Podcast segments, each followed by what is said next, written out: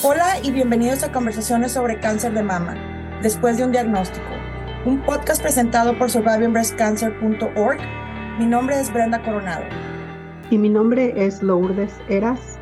Somos sobrevivientes de cáncer de mama y cofundadoras de SBC para la comunidad de habla hispana, una organización sin fines de lucro que brinda apoyo en una plataforma virtual y educativa, con el propósito de brindar grupos de apoyo y recursos para las personas diagnosticadas con cáncer y para sus seres queridos desde el primer día después de un diagnóstico.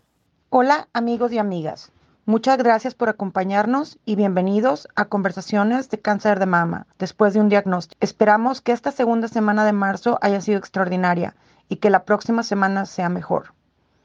Este es el sexto episodio del podcast después de un diagnóstico y el segundo con la psico-oncóloga y sobreviviente de cáncer de mama Natalia Cal y Mayor. En este episodio platicamos con Natalia Cal sobre cómo involucrar a nuestros familiares, cómo contactar a un psicólogo y la diferencia entre un psicólogo y un psicólogo.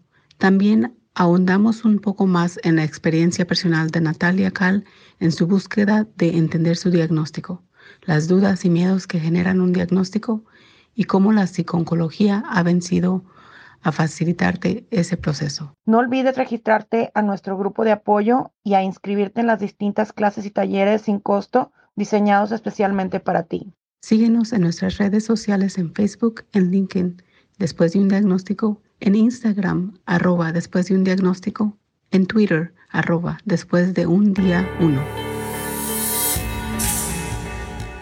Para mí, decirme un cáncer invasivo es me voy a morir porque me está invadiendo, ¿no?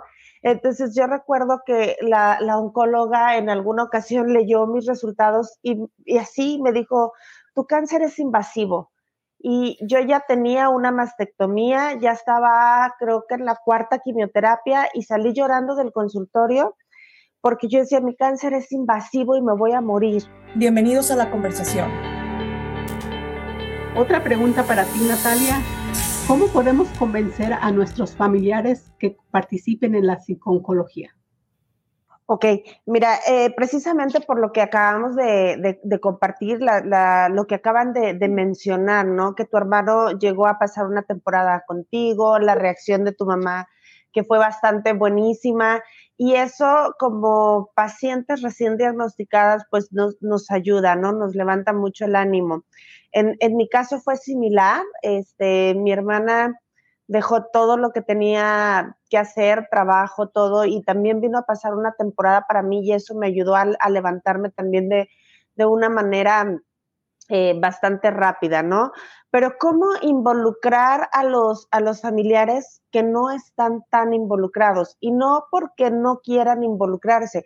Hay familiares que no saben cómo apoyar a, a su a su familiar que está recién diagnosticado, no saben qué decirle, eh, no saben cómo actuar, ¿no? Entonces, yo creo que esa es la clave.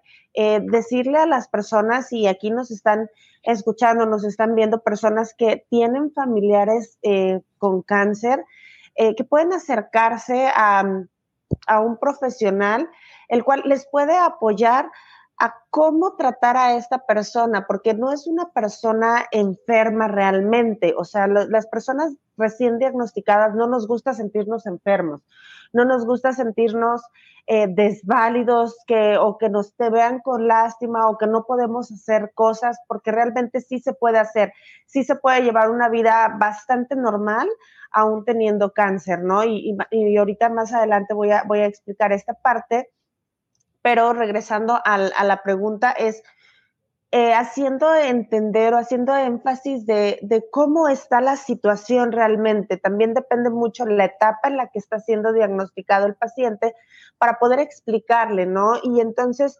decirle, ¿en qué le puede ayudar la psiconcología a ti como cuidador primario? Bueno, pues te puede ayudar a cómo tratar a tu, a tu familiar, qué puedes, qué cosas Em, puedes eh, apoyar y en qué cosas te puede apoyar el, paciente que está recién diagnosticado, de manera que ni tú te sientas como un cuidador que tiene que dejar todas sus obligaciones para dedicarse a una persona al 100%, ni que tampoco la persona diagnosticada se siente imposibilitada para poder hacer sus cosas, porque no es así.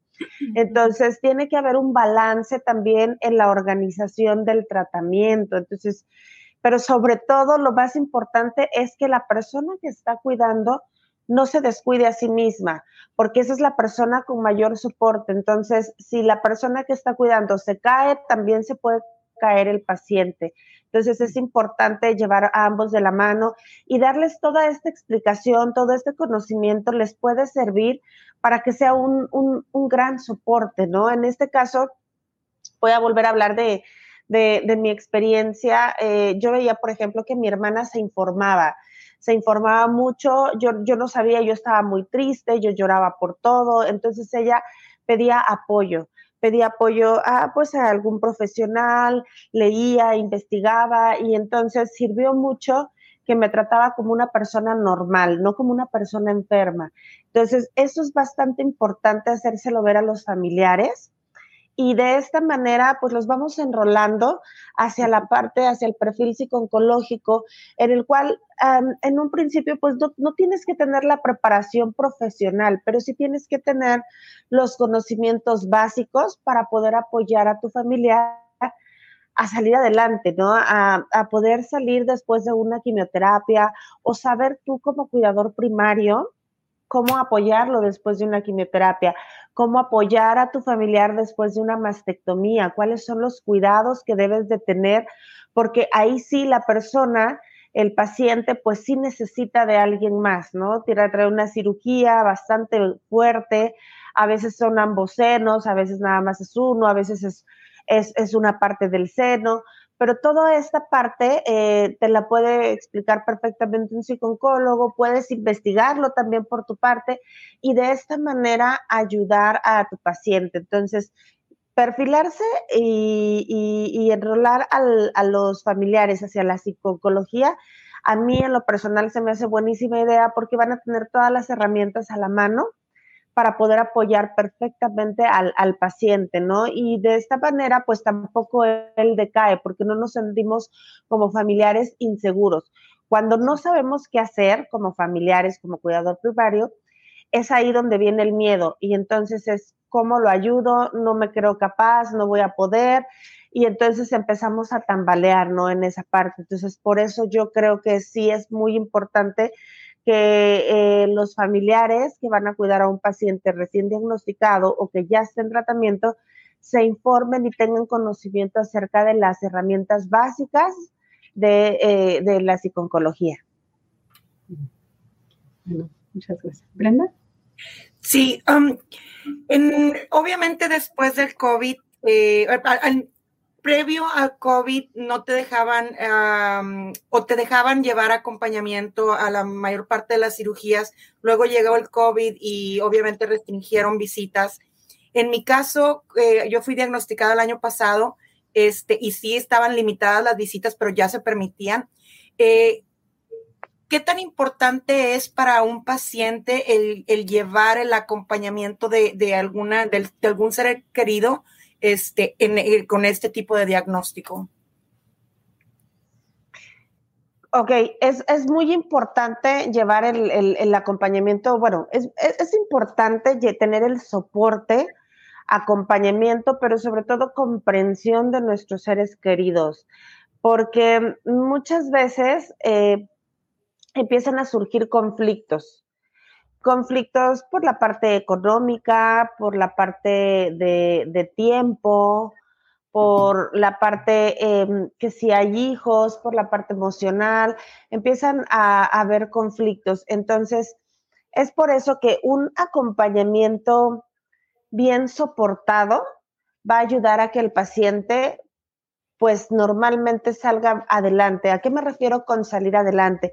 Bueno, que viva su tratamiento con la mayor calma posible, eh, con su estilo de vida casi normal a como lo lleva, porque esa es una de las cosas principales que afecta a las personas recién diagnosticadas, el hecho de que ya no van a poder llevar su vida como normalmente la llevaban. Entonces, hacerle ver a un recién diagnosticado que su vida sigue siendo la misma a pesar de tener una condición de cáncer es muy importante, pero también es muy importante que el soporte, que la persona que acompaña esté consciente de esto.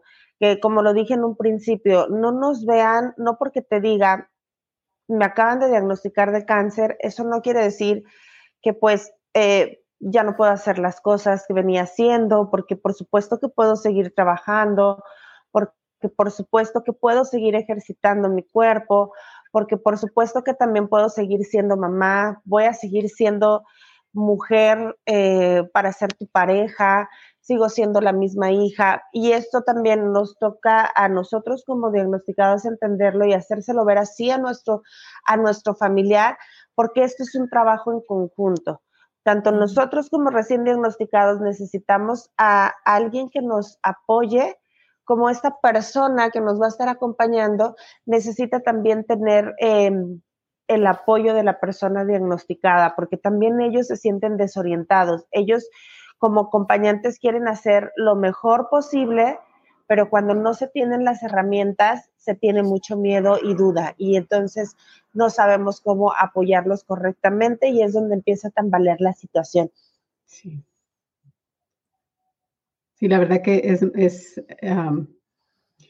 realmente en, en, al menos en mi caso, y digo yo que al tener el apoyo que, que, tuve con mis familiares, con mi mamá, con mis papás y mis hermanos, me ayudó mucho, especialmente cuando iba a las citas. Una de las recomendaciones también que me dieron eh, fue que llevara a alguien conmigo para que durante ya sea el tratamiento de quimioterapia o radiación, sabes que todos estos químicos en tu cuerpo te desorientan también y es, eh, es un caso que tal vez no recuerdes ni siquiera qué, qué te recomendó el doctor. Entonces también es importante llevar a, un ser querido para que pudiese seguir los, las guías del doctor o la, la recomendación de un doctor que te ha dado. ¿Alguna otra pregunta, Brenda? En mi caso, yo no sabía que existía la oncología. Pienso que los doctores deben de proveer este tipo de servicio. ¿Cómo se conectan contigo los pacientes que, que tienen, necesitan el servicio de, tuyo? Bueno, e, efectivamente, eh, Fíjate que hay muy poca información acerca de la psiconcología. Em, en mi experiencia te puedo decir que cuando yo estaba en tratamiento, pues lo único que se me ocurrió eh, fue ir con un psicólogo. Y, y, la persona, el psicólogo que me atendió en ese momento es una persona muy profesional, agradezco muchísimo su ayuda, pero no me sentí identificada no me sentí identificada porque eh, yo lo que tenía en ese momento era mucha culpabilidad, tenía mucha pena de que se me iba a caer mi cabello y entonces iba a mostrarme ante el mundo muy vulnerable. Quería saber cómo podía quitarme este miedo que tenía de, pues, de enfrentar a mi pareja sin un seno, ¿no? Eh, ¿cómo, ¿Cómo me va a ver? Cómo me voy a ver yo después, cómo voy a sentir como mujer. Entonces, eran, eran muchas cosas. Entonces, yo necesitaba y quería a alguien que ya hubiera pasado por esta experiencia y que me pudiera decir o contestar las preguntas que yo tenía, ¿no? Entonces, yo no sabía en ese momento que existía la psiconcología. Regreso a lo mismo en el hospital donde me, me dieron el servicio, pues habíamos tantas mujeres que el trato era muy rápido. Eh, a mí nada me dijeron, tienes cáncer, te tengo que operar el siguiente lunes y después te vamos a hacer sesiones de quimioterapias. Terminando las quimioterapias van a venir las radioterapias y ya te iremos diciendo. Pero en ese momento yo dije, me voy a morir. O sea, todo eso es mientras me muero, ¿no? Entonces no había nadie que me explicara. Ahí mismo, dentro de la institución, la trabajadora social, yo me empecé a llevar con ella y ella me empieza a hablar de la psiconcología, ¿no? Entonces, este, yo empiezo a investigar en, internet y, es como me empiezo a adentrar. Pero no todas las mujeres, em, pues tenemos esta, eh, esta oportunidad de que alguien nos empiece a hablar acerca de la psiconcología o no todas tenemos la curiosidad, ni, las, ni los ánimos, ni las ganas de estar investigando en internet realmente la manera en que yo llego a las, a las personas o trato de llegar a más mujeres, pues es en, grupos, eh, apoyando con, respuestas a sus preguntas, en mis redes sociales, este, TikTok me ha funcionado muchísimo para llegar a, muchas de mis pacientes. y, este, y sobre todo contestando dudas con palabras normales. Ese es mi, mi, lema, ¿no? Con palabras normales, porque luego eh, los doctores suelen ser muy técnicos en el vocabulario que, pues, que nos dicen, ¿no? O sea, a mí me hablaban de, me decían, es que tienes un cáncer invasivo. Para mí, decirme un cáncer invasivo es me voy a morir porque me está invadiendo, ¿no? Entonces yo recuerdo que la, oncóloga en alguna ocasión leyó mis resultados y, así me dijo, tu cáncer es invasivo. Y yo ya tenía una mastectomía, ya estaba creo que en la cuarta quimioterapia y salí llorando del consultorio porque yo decía, mi cáncer es invasivo y me voy a morir. Y tiempo después, eh, ya estudiando, me enteré, caí a cuenta que a mí el tumor de cáncer me lo retiraron junto con la mama y que el tratamiento de quimioterapias era para, para erradicarlo completamente, pero que ya no había cáncer en mi cuerpo. Entonces yo estaba llorando, yo estaba sufriendo porque yo decía, me voy a morir porque el cáncer es invasivo, pero en ningún momento me explicaron todo esto, ¿no? Entonces, eh, eh, vuelvo a lo mismo, el lenguaje que utilizan los oncólogos luego es demasiado técnico, precisamente porque pues atienden a muchísimas mujeres, ellos van rápido porque tienen que salvar vidas. Entonces, ahí es donde entro, donde me gusta entrar a mí, ¿no? Entonces, sí, vamos a dejarle la parte clínica al oncólogo y nosotros vamos a hablar de la parte emocional y te voy a explicar un poco a fondo cómo va a ser tu tratamiento, ¿no? Cómo va a ser una quimioterapia, porque también cuando a mí me dijeron, te presentas mañana quimioterapia, híjole, no, me van a internar, me voy a desmayar, me voy a quedar ahí tres horas, cuatro horas, un día, este, no sé cómo me voy a ver, no voy a salir en silla de ruedas. Es, es un miedo terrible, pero nadie te explica eh, cómo es, cómo es una sala de quimioterapias, ¿no? Entonces a mí me gusta ahondar mucho en eso porque ya vas con otra perspectiva, eh, nosotros normalmente siempre, el ser humano siempre piensa, piensa, piensa y piensa y piensa. Y normalmente cuando es una noticia así tan fuerte como esta, pensamos catastróficamente, ¿no? Entonces siempre pensamos lo peor.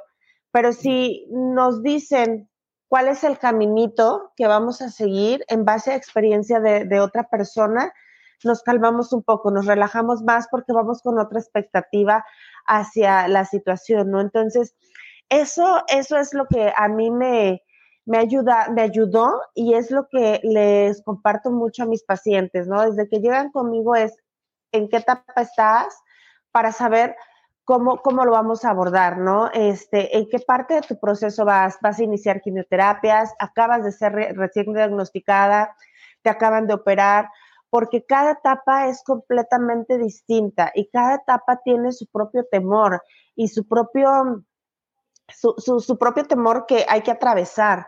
El, miedo principalmente va cambiando de acuerdo a cuando a mí me diagnostican, pues el miedo es me voy a morir. Y lo que alguien, una persona diagnosticada quiere es que le diga que no se va a morir, ¿no? que hay cura. Gracias por sintonizar y escuchar nuestro podcast. Si deseas obtener más información sobre nuestra organización, próximos eventos y las formas de conectarse, lo puedes hacer visitando nuestro sitio web en es.survivingbreastcancer.org. Toda la información en nuestro podcast proviene de experiencias personales y no reemplazan o representan la de tu equipo médico profesional. Siempre debes de consultar a tu equipo médico. Si estás buscando temas específicos o te gustaría ser invitado o invitada en nuestro programa, no dudes en comunicarte con nosotras directamente a brenda.survivingbreastcancer.org o a lourdes.survivingbreastcancer.org. Síguenos en Instagram a Después de un Diagnóstico y Facebook Después de un Diagnóstico. Gracias.